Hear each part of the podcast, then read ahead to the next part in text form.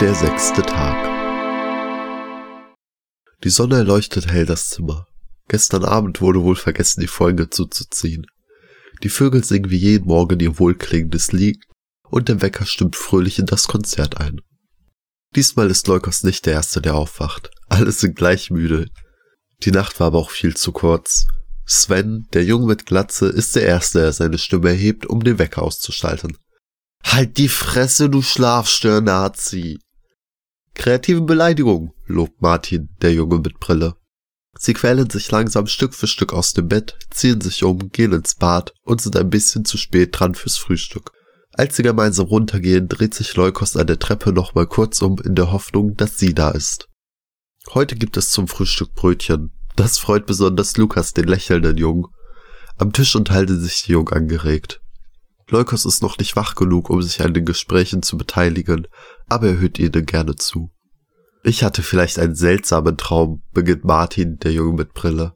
Erzähl, fordert Elanus, der Junge mit gelben Augen, ihn auf. Ich habe geträumt, dass mein Wecker eine Intelligenz entwickelt hat und beschloss, die Menschheit zu versklaven, weil er zu oft beleidigt wurde, fasst Martin seinen Traum zusammen. Sven, der Junge mit Glatze, schaut unschuldig in die Luft. Also an mir kann das nicht gelegen haben. Also ich hab geträumt, beginnt Elanus, dass ich ein Adler war und einen Jungen verfolgt habe. Das war tatsächlich sehr lustig, wie er sich bemüht hat, sich zu verstecken und wegzurennen, obwohl ich eindeutig schneller war. Lou, der Junge mit Pferdeschwanz, sagt, das kommt mir irgendwie bekannt vor. Man könnte meinen, du hättest einfach die Rolle in deinem Albtraum von Anfang der Woche gewechselt. Alle lachen. Die Vorstellung, dass man sein eigenes Vergangenheits-Ich im Traum jagt, ist schon sehr komisch. Als nächstes erzählt Sven, der Junge mit Glatz, von seinem Traum. Mich hat die ganze Zeit ein böser blauer Panzer verfolgt. Kaba! ruft Leukos, bevor er darüber nachgedacht hat, etwas zu sagen. Die anderen am Tisch nicken zustimmt. Lou fragt Lukas, den lächelnden Jungen, Hast du auch was geträumt? Nein, antwortet er, so wie immer. Und du? Ich habe geträumt, ich würde mir selber beim Schlafen zusehen, antwortet Lou. Das war vielleicht ein seltsames Gefühl. Martin erinnert daran.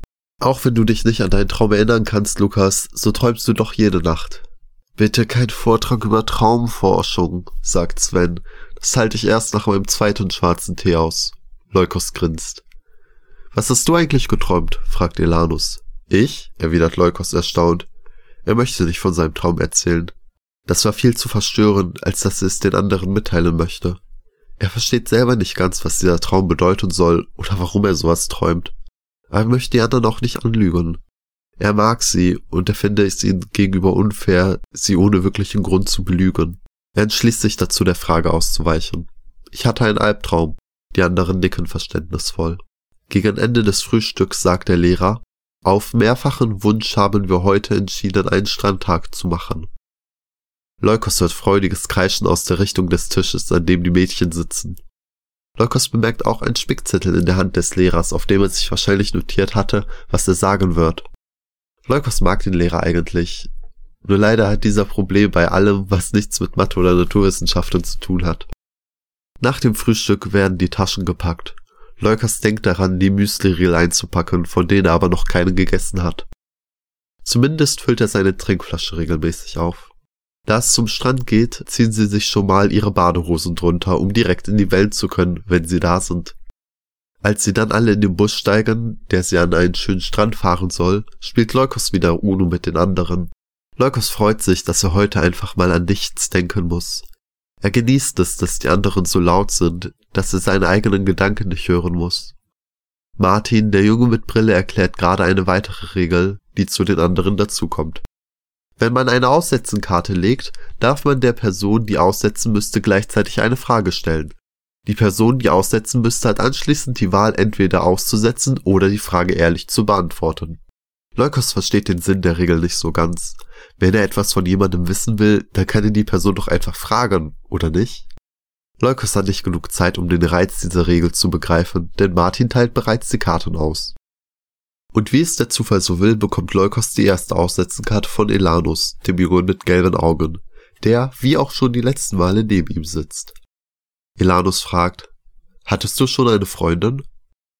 Leukos überlegt kurz, dann antwortet er, ja, das hätte ich gar nicht von dir gedacht, sagt Lou, der Junge mit Pferdeschwanz erstaunt. Warum hast du davon nie was gesagt? fragt Sven, der Junge mit Glatze. Leukos zuckt mit den Schultern. Ihr habt nie gefragt. In Gedanken fügt er hinzu. Und ich wusste bis Anfang der Woche selber nichts davon. Die nächste Aussetzenkarte spielt Sven, um Lou eine Frage zu stellen. Sven fragt, ich möchte nicht unhöflich sein oder so, aber bist du wirklich schwul? Alle fangen an zu lachen. Auf Außenstehende mag dies vielleicht etwas befremdlich wirken, aber wenn man die Geschichte kennt, möchte man am liebsten mitlachen. Lou antwortet, ja, und das wissen wir schon seit mindestens einem Jahr. Wann ist das eigentlich zum Running Gag geworden? Als Lou sich etwas vor einem Jahr vor seinen Freunden und seiner Klasse als schwul geoutet hat, kamen in der Zeit danach immer wieder Schüler aus den Parallelklassen und haben nachgefragt, ob das, was sie gehört haben, wirklich stimme und ob er wirklich schwul sei. Die meisten von diesen haben es überhaupt nicht despektierlich gemeint, sondern wollten, falls es nicht stimmt, einfach nur verhindern, dass weiterhin falsche Dinge über ihn verbreitet werden. Einige haben ihm anschließend gesagt, wie cool und mutig sie das von ihm fanden und haben ihm auch Hilfe angeboten, falls es Probleme mit Eltern, Lehrern oder Mitschüler geben sollte. Ein Mädchen hat sich durch Lou dazu ermutigt gefühlt, sich als lesbisch zu outen. Es gab zwar auch Probleme und Schüler, die ihn offen als Schwuchtel oder Hund beleidigt haben, aber das hat ihm nie viel ausgemacht. Wäre er allein gewesen, hätte ihn sowas wahrscheinlich zerstört, aber er war nicht alleine. Sven, der immer einer der beliebtesten Schüler der Klasse war, hat sich gleich als erster hinter ihn gestellt, und auch wenn Sven relativ klein ist, so haben doch die meisten beschlossen, dass sie keinen Streit mit ihm möchten. Auch Lukas, Martin und Elanus haben ihn von ersten Tag an unterstützt. Auf diese Weise hat sich der Kreis der Freunde geformt, der bis heute Bestand hat. Leukos hatte sich zwar auch für Lou ausgesprochen und ihm seine Hilfe angeboten, aber Leukos war schon damals ein Außenseiter, der lieber für sich war und sich auch immer eine Ausrede einfallen ließ, falls er dann doch mal auf eine Party eingeladen werden sollte. Nachdem Lou also die Frage beantwortet hat und eine Richtungswechselkarte gespielt hat, ist Sven, dann Martin und schließlich Lukas dran. Lukas spielt eine Aussetzenkarte auf Leukos. Lukas scheint aber nicht zu wissen, was er fragen soll und starrt in die Luft. Nach einiger Zeit beugt sich Martin zu ihm hinüber und flüstert ihm etwas ins Ohr. Lukas fragt daraufhin, wie heißt oder hieß denn deine Freundin? Leukos überlegt kurz. Er weiß die Antwort nicht, aber er kann doch auch nicht sagen, weiß ich nicht. Das soll doch total seltsam sein und bestimmt weitere Fragen nach sich ziehen. Deshalb entschließt sich Leukos letztlich zu sagen, du bist dran, Elanus. Ein leises Raunen geht durch die Reihen. Dass du so mysteriös bist, hätte ich dir gar nicht zugetraut, sagt Sven, die anderen nicken zustimmend. Als sie dann am Strand ankommen, suchen sich die sechs ein ruhiges Plätzchen zwischen zwei Dünen. Trotz der späten Jahreszeit ist es immer noch sehr warm und man kann in Badeshorts in der Sonne liegen, ohne dass es zu kalt wird. Die Sonne steht hoch am Himmel und das Meer ist vergleichsweise ruhig. Kleine Wellen schlagen in regelmäßigen Abständen gegen den Strand und vom Meer her weht ein leichter und warmer Spätsommerwind. Sie legen ihre Sachen zwischen die Dünen und Leukos schaut sich um. Für einen kurzen Moment denkt er, dass das Mädchen mit der weißen Rose im Haar neben ihnen steht und gemeinsam mit ihm auf die Wellen schaut. Ihr Haar weht offen und leicht im Wind. Aber als er seinen Kopf zu ihr dreht, steht da niemand und im Sand sind keine Spuren von niemandem. Die Jungen beschließen noch mit Klamotten in die Wellen zu laufen. Leukos macht mit. Sven zählt runter. Drei, zwei, eins und alle rennen gemeinsam den Wellen entgegen und werfen sich unter lautem Getöse in die heranrollenden Wellen. Leukos meint, das Mädchen zwischen den Wellen erblicken zu können, aber jedes Mal, wenn er zu ihr schwimmen will, ist da nichts als weißer Meeresschaum. Gemeinsam haben sie in der Brandung eine Menge Freude. Sie lachen, haben Spaß und eine unbeschwerte Zeit. Nachdem sie fast eine Stunde lang mit Klamotten durch die Wellen gesprungen sind, gehen sie wieder aus dem Wasser, legen ihre Klamotten ab und holen sich in Badehose am kleinen Kiosk eine Portion Pommes. Warum genau hatten wir uns die Badehosen schon im Schullandheim untergezogen? fragt Martin kritisch. Damit wir schneller ins Wasser laufen können, dachte ich, erwidert Elanus. Und warum sind wir dann trotzdem mit Klamotten in die Wellen gesprungen? gibt Martin zu bedenken. Weißt du, woran man eine gute Frage erkennt? stellt Sven eine Gegenfrage. Daran, dass man keine Antwort darauf hat. Leukos fängt an zu grinsen. Es ist schön zusammen mit den Jungs. Nachdem sie aufgegessen haben, legen sie sich ein bisschen in die Sonne und lassen sich trocknen. Sie beobachten die Möwen, die über ihren Köpfen herumfliegen. Ob sie auf der Suche nach Fischen oder nach unvorsichtigen Touristen sind, ist nicht ganz klar. Aus den Augenwinkeln meint Leukos zu sehen, wie sie direkt neben ihm liegt. Er schaut weiter in den Himmel, aus Angst, sie würde wieder verschwinden, wenn er sich zu ihr dreht. Nachdem sie trocken sind, gehen sie nochmal gemeinsam in die Wellen. Hey Sven, ruft Martin, möchtest du dir dein T-Shirt nicht wieder anziehen? Nee, antwortet dieser.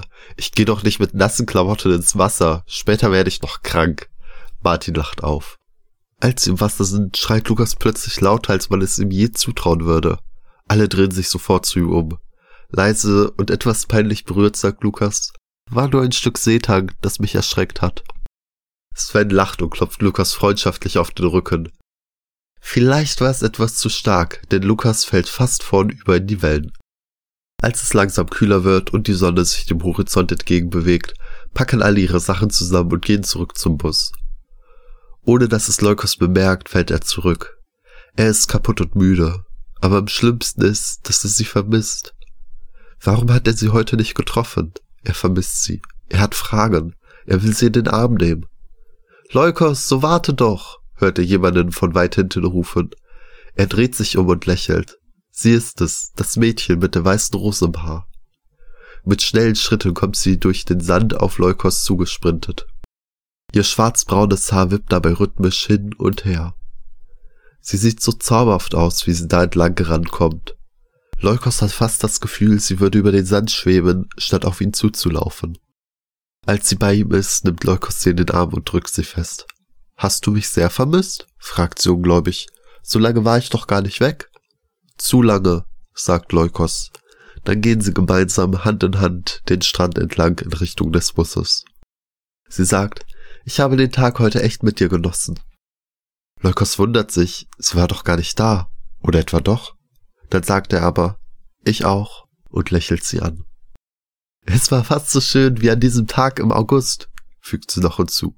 August? fragt Leukos, was war da denn? Doch als er sich zu ihr dreht, ist sie nicht mehr da. Leukos, beeil dich, alle warten schon auf dich, hört er die Lehrerin vom Bus aus ihm entgegenrufen. Ohne dass Leukos wirklich Zeit hat zu realisieren, was eben passierte, fängt er an, schnell zum Bus zu laufen. Diesmal spielen sie auf der Rückfahrt kein Uno. Sie sind alle zu kaputt vom Tag am Strand. Zum Abendessen gibt es an diesem Abend ein Buffet aus allerlei Dingen, die die Woche übrig geblieben sind. Leukos nimmt sich einen ganzen Teller voller Leckereien und setzt sich zu den anderen Jungen an den Tisch, und nimmt diesen Abend sogar angeregt an den Gesprächen teil. Nach dem Essen gehen sie wieder auf ihr Zimmer und spielen gemeinsam Mario Kart. Runde nach Runde fahren sie gegeneinander, um den Sieg zu erkämpfen. Vier fahren, zwei feuern an. Als die Lehrerin um Mitternacht ihre letzte Runde dreht, um zu schauen, ob sich wirklich alle an die Nachtruhe halten, möchte sie erst das Zimmer der Jungen empört betreten. Doch als sie die Hand an der Türklinge hat, verharrt sie kurz. Sie hört, wie Leukos zusammen mit den anderen Spaß hat, wie die sechs miteinander umgehen, als wären sie schon jahrelang befreundet. Sie beschließt, diese Oase nicht zu stören und einfach weiterzugehen, als hätte sie nichts mitbekommen. Am Ende des Ganges trifft sie auf ihren Kollegen und fragt, alles ruhig bei deinen Zimmern? Er schüttelt lächelnd den Kopf. Bei mir auch nicht, sagt sie mit einem Lächeln auf den Lippen. Ah, solange sich niemand beschwert, können wir ja auch einfach so tun, als hätten wir nie was gehört.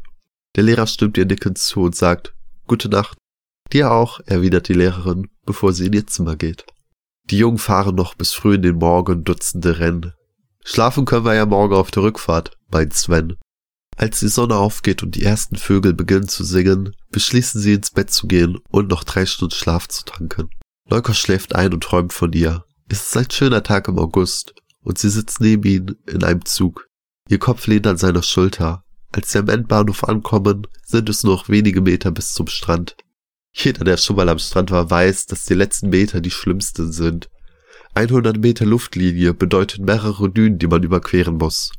Leukos quält sich mit dem schweren Rucksack die Dünen hoch, während sie leichtfüßig bis auf den Gipfel der ersten Düne schwebt und aufs Meer schaut. Ihre Haare wehen zauberhaft im Wind und Leukos freut sich, die schönste Freundin zu haben, die es gibt. Er kämpft sich die letzten Meter hoch und umarmt sie von hinten. So stehen sie einige Minuten lang glücklich in der warmen Spätsommerbrise, die vom Meer entgegenweht. Nach ungezählten Minuten beschließen sie wortlos auch die letzten beiden Dünen zu überwinden. Als sie dann barfuß den verlassenen Strand betreten, wirft Leukos seinen Rucksack an den Fuß einer Düne und sie nimmt seine Hand. Gemeinsam rennen sie in die Wellen, sie lachen gemeinsam, Welle und Welle rollt heran, und während sie sich gemeinsam in den Armen halten, stößt eine besonders große Welle sie zu Boden. Das geben wir dem Meer zurück, ruft sie laut in die Wellen, nimmt Leukos an die Hand und gemeinsam werfen sie sich in die nächste Welle, die ihnen entgegenkommt. Gemeinsam haben sie noch viele Stunden Spaß in den Wellen. Dann legen sie sich irgendwann Hand in Hand zwischen zwei große Büschel Dünengras und genießen den Nudelsalat, den Leukos im Rucksack mitgebracht hat. Als sie von der Sonne schon fast getrocknet sind, beschließen sie nochmal in die Wellen zu springen. Dieses Mal allerdings in Badekleidung. Sie lachen viel und haben eine gute Zeit. Eine Möwe versucht, während sie im Wasser sind, unbemerkt an die Reste des Nudelsalats zu kommen. Sie schafft es aber nicht, ihr fehlt der Daumen. Frustriert schimpfend fliegt die Möwe wieder in die Luft und hält Ausschau nach ein paar Fischen, die ihr als Mittagessen dienen können. Als die Sonne dann untergeht, wollen sie noch nicht zurück. Der letzte Zug geht um 1.06 Uhr. Bis dahin haben wir alle Zeit der Welt, sagt Leukos lächelnd, während er ihr in ihre großen braunen Augen sieht.